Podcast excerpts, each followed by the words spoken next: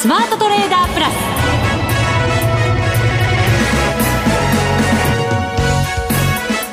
全国のリスナーの皆さんこんにちは。内田まさです。この時間はザ・スマートトレーダープラスをお送りしていきます。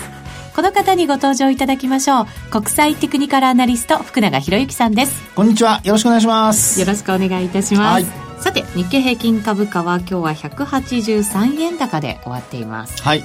えーまあ、日経平均株価は3営業日ぶりの反発ということになりまして、はい、であと一方のトピックスなんですけどなんとなんと？9営業日ぶりの反発ですよ。そうなんですよね。これもう数年ぶりの、はい、あの続落だったわけですよね。そう。そうそうそうなんですそうなんです。えー、でですね、あのー、まあイタリアのね、あのー、政情不安といいますか。えー、いろいろと、まあ、マーケットの重しになったわけですけどもニューヨークの方は本当に1日で立ち直ってですね そしてなおかつまあ他のまあそうですねナスダックだとかあと S&P500 なんかもしっかりというところではあるんですけどあの日経平均株価は戻しはしたんですけどちょっとやっぱり昨日の下落幅に比べると物足りなさを感じませんか？感じますよね。しかも、はい、日本の株がどうしてそれほどまでに影響を受けなきゃいけなかったのか、はい、そこもちょっとね、そうですね。理解しにくいですよね。えー、であと、まあ、あの、あえてそこをね、あの、説明するとなると、為替の水準という話にもなるのかもしれませんけど、はい、ただ、まあ、想定為替レートからすると、まだ円安水準といいますかね、そうですよね、えー、決算発表が出始めたぐらいも、はい、大体まあこれぐらいの為替の水準だった。そうですそうですそうです、はい、はい、ということなのであのそういう意味で言いますとやはりちょっとこう売られているまあ売られたと言った方がいいのかもしれませんけど、まあ、下落したその割にはまあ戻りがちょっと鈍いかなと。であとトピックスに関しましては今お話ししましたようにもう8営業日連続で下落していてですねそれがようやく今日は反発に向かったということなので、えー、マーケットの、まあ、日経平均は、あの、それほど下げてないという印象かもしれませんけど、皆さんお持ちの銘柄に関しては、結構含み損がですね、はい、出ているのではないかという、そこが、まあ、要は指数を見るのと、それからご自身が感じられる、その損益状況と、ちょっと、あの温度差があるかもしれないですよね、うん、確かにそうかもしれませんね。はい、はい、この後のコーナーでも詳しく伺っていきたいと思います、はい、それでは番組進めていきましょう。この番組を盛り上げていただくのはリスナーの皆様です。プラスになるトレーダーになるために必要なテクニック心構えなどを今日も身につけましょう。どうぞ最後まで番組にお付き合いください。この番組はマネックス証券の提供でお送りしますスマートトレーダー計画よーいドンさあ、それでは改めて大引けの日経平均株価183円30銭高22,201円82銭。トピックスはプラス11.32ポイント、1747.45ポイントとなりました。マザーズ指数プラス12ポイント、日経ジャスタック平均は23円高です。はい。あのー、ちょっと今日はですね、トピックスの方からお話をしようかなと思うんですけども、はい。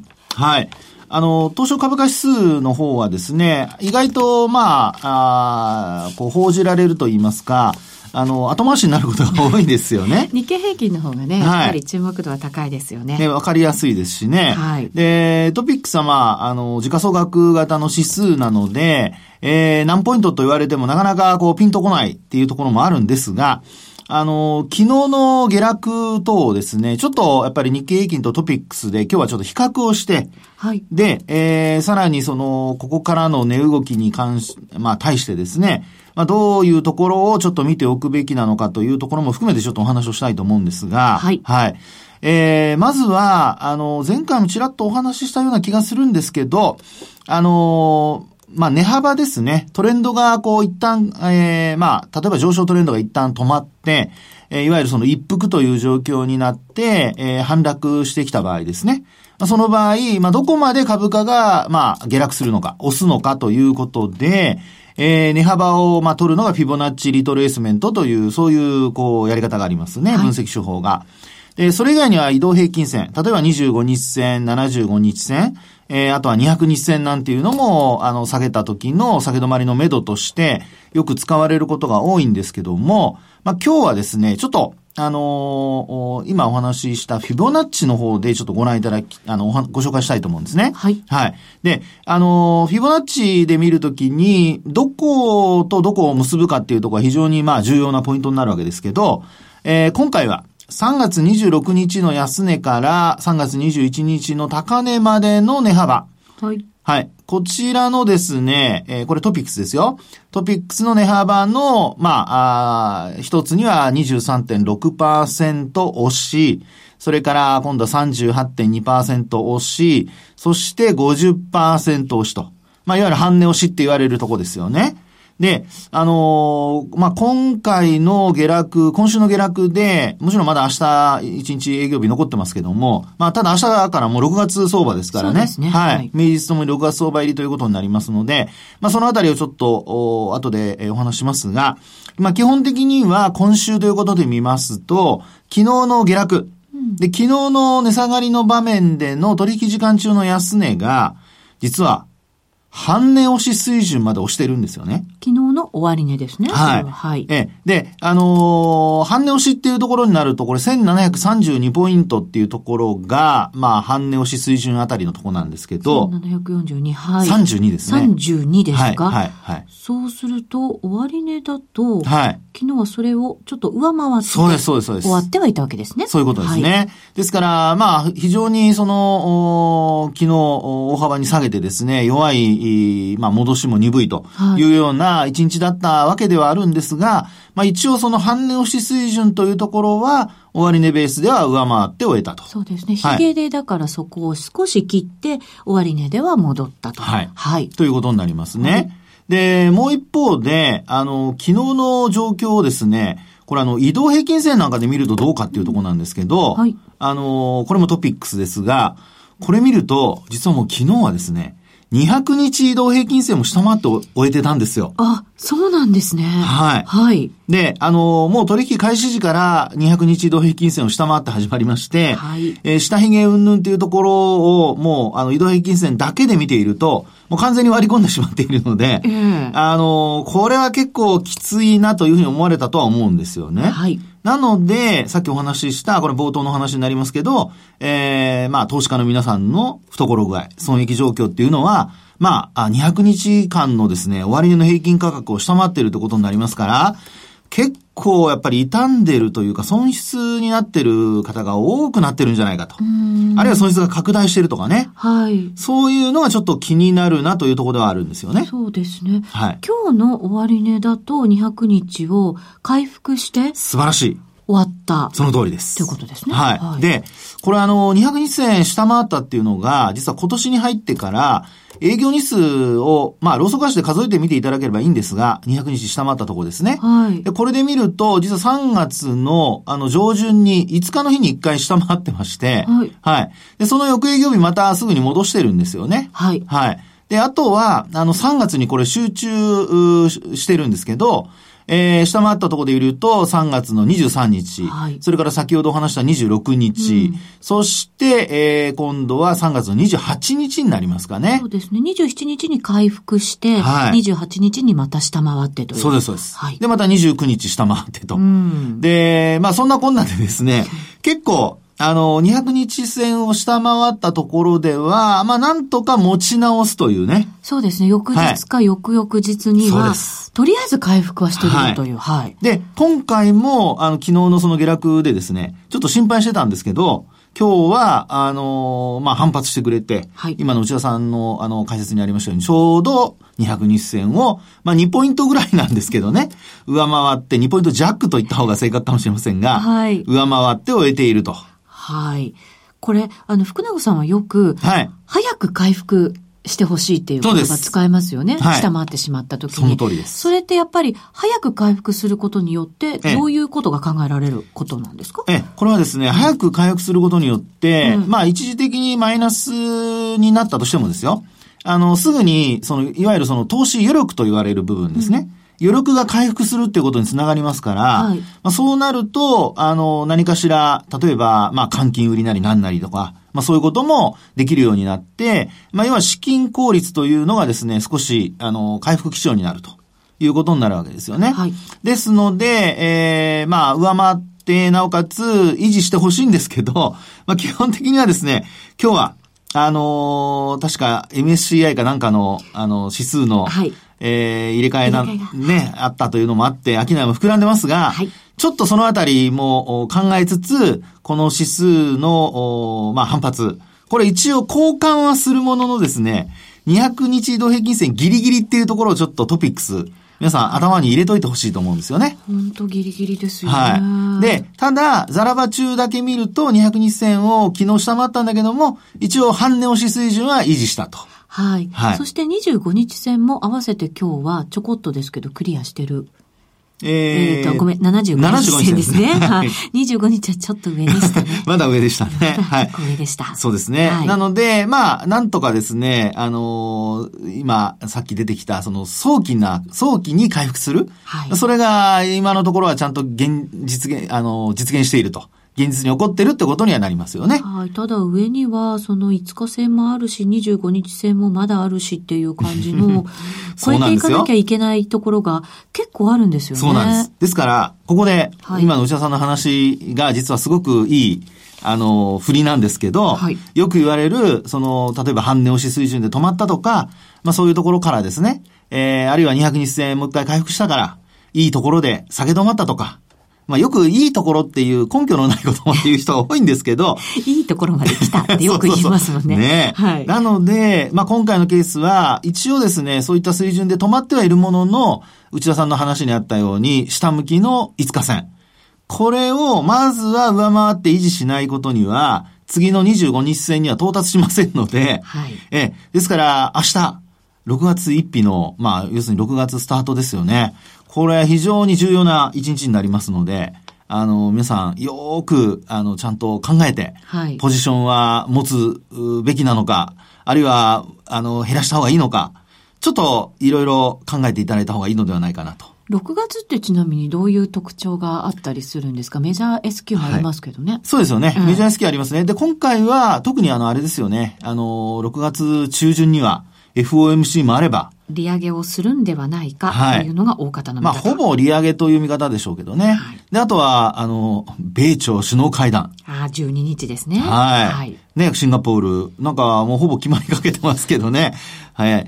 それからあとは、あの、いろいろそういう意味で言うと ECB もあれば、はい、あの、日銀もありますので。イベント盛りだくさん。盛りだくさんですね。はい、ですので、あの、まあ、あと、イタリアのね、選挙をもう一回やるとなったらっていう話もありますしね。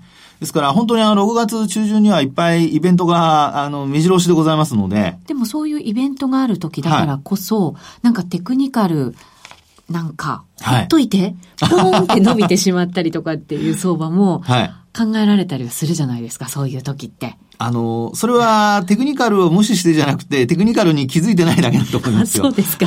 それは失礼いたしました。というのはですね、なぜかというと、はい、あの、株価が上に伸びるとかっていう時になると、やっぱりテクニカル的には何かしらの、あの、反応が出てるわけですよ。サインが出ている。サインが出てるわけですよね。はい、例えばほら、帰りが広がるとかね。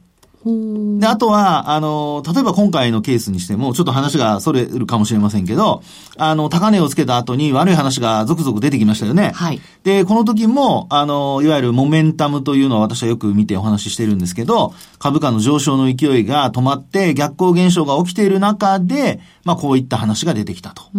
あと、ここでもお話しましたけど、あの、高値をつけたところっていうのが、実際には、あの、サイコロジカルラインで見ると、83.33%日経平均、週足ですね。はい。それから、まあ、加熱感が出ているというお話もしましたけども、まあ、やっぱり何かしらの、そういったサインが出ている中で、何かそういったイベントが出てくると、えー、その方向が、まあ、発生した方向が加速するというような、まあ、そういう流れになってるわけですよね。やっぱり何かをこう、織り込みつつ相場を作ってきてるっていうことなんですね、はい、そうですね。ですので、やっぱり株価っていうのは、そういう意味で言うと、あの、何か起こった出来事をその場ですぐ消化すると。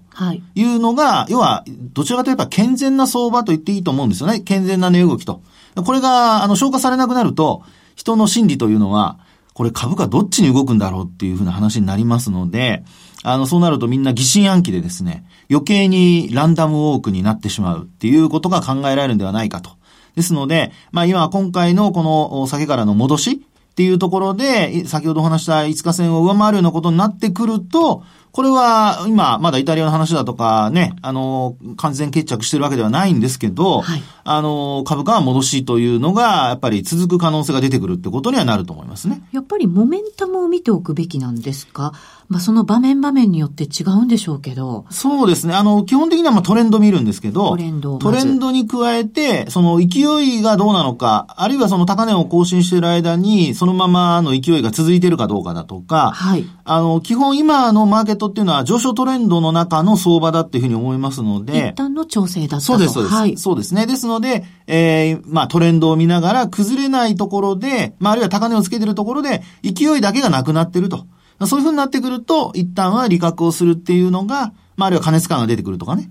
ですから、サイコロジカルラインが83%になっていて、なおかつ勢いが落ちているとなれば、なんかあったら崩れるんじゃないのって普通に組み合わせたらわかりますよね。ね、ですからそういう組み合わせを、まあ自分で、えー、頭の中に入れていただければ、組み立てていただければいいと。もう単純です。誰でもできます。はい。はい、で、はい、日経平均もちょっといいですか？日経平均も、はい、わかりました。ありがとうございます。ほんのちょっとだけね。はい。はい日経平均はですね、はい、これあの逆に、えー、逆にって言ったら変ですけども、日経トピックスよりも下げ幅は小さいんですよ。はい。で、あの、日経平均株価の方の、あの、水準で見ますと、これも同じです。3月26日から、えー、5月の21日までの高値の値幅。で、日経平均株価は38.2%押しのところを昨日下回って、で、今日は戻していると。はい。で、もちろん、あの、200日線は下回ってませんし、えー、75日線も下回ってません。はい。ちょっと安心感はありますね、トピックスよりもね、そうですよね。はい。はい。なので、えー、このあたりがですね、今後の相場の見方として考えたときに、あの、トピックスが日経平均株価の後追いをしてくれる分には今の状況だといいわけですね。はい。でも、日経平均株価がトピックスの後追いをするようになってくると、まあ、要はトピックスの戻りが鈍くて、日経平均株価が、あのー、まあ、75日線下回るとか、続いて今度200日線下回るとかってなってくるとですね、えー、がぜん部が悪くなってまいりますので、はい、6月相場、明日の動き、そういったところからご確認いただくと、参考にしていただけるのではないかなと思いますね。はい。一概にはこれ言えないんでしょうけれど、はい、その円高傾向というのが株価に影響を与えたというふうな解説もいただきましたけど、はい、日経平均の方がしっかりしてるのってなんか違和感ありますね。ああ、そうですね。ねあの、おそらくは、あれでしょうね。あの、やっぱり、えー、ハイテクのところ、ネガサのところの業績がいいというのが、はい、ひょっとしたら支えになっているのかもしれないですね。うん、で、どちらかというと、ほら、自動車の方なんかの下落が結構目立っているので、はい、そのあたりがトピックスに影響を与えているっていうところがあるかもしれません。はい、わかりました。以上、トレード、スマートトレーダー計画、用意ドンでした。ここで、マネックス証券からのお知らせです。IPO ならマネックス証券。人気が高く申し込みが集中しやすい IPO は、多くの場合、抽選で購入できる方が決定されます。マネックス証券では、申し込み数や過去の取引実績、お預かり資産の状況などに関係なく、申し込みされたすべてのお客様に平等に当選の可能性があります。また、マネックス証券は、少額投資非課税制度、NISA で IPO の申し込みが可能です。NISA 口座であれば、IPO で取得した株式が大きく値上がりし、非課税期間内に利益を出したとしても、その譲渡益は非課税。後から申告する必要もありません。マネックス証券の2017年度の IPO 取扱銘柄数は37社。マネックス証券は取り扱うすべての IPO 銘柄の割り当てを完全抽選で行います。これまでのお取引状況やお預かり資産に左右されることはありません。IPO のお申し込みは取扱い銘柄の豊富なマネックス証券をご利用ください。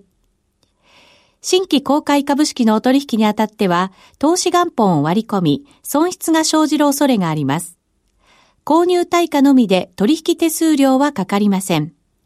お取引にあたっては、目論見書、契約締結前交付書面などを十分にお読みいただき、取引の仕組みやリスク、手数料などについてご確認ください。マネックス証券株式会社は関東財務局長金賞第165号として登録されている金融商品取引業者です。ザ・スマートトレーダープラス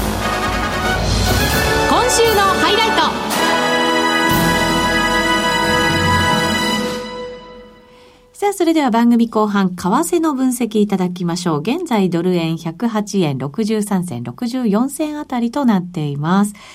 今日は108円台の、まあ、後半もあったんですけどね、やっぱりなかなか戻しきれないような動きですね。そうですね。えー、あのー、えっと、今週のですね、えー、29日ですね。29日、はい。はい。あの、29日にドル円の安値つけてますが、うん、100円の、108円の11銭ぐらいでしょうかね。はい。で、この日の終値が、ニューヨークタイムだと思いますけど、終値がですね、えー、108円の70銭台なんですよ。うん、はい。はい。あの、朝方スルスルスルと戻してね。そうです、そうです。ありましたよね。ね。で、今の現状のこの価格を見ますと、108円の60銭台じゃないですか。はい。ってことは、これあの、一旦戻しているように、髭つけて、あの、下髭をつけて戻しているように見えるんですけど、でも、あの、終値ベースですと、じわじわ今、あの、その、29日の安値を割り込んでいるところになってますんで、そうですよね。もう一度試しに行こうとしているのかどうかなんですよね。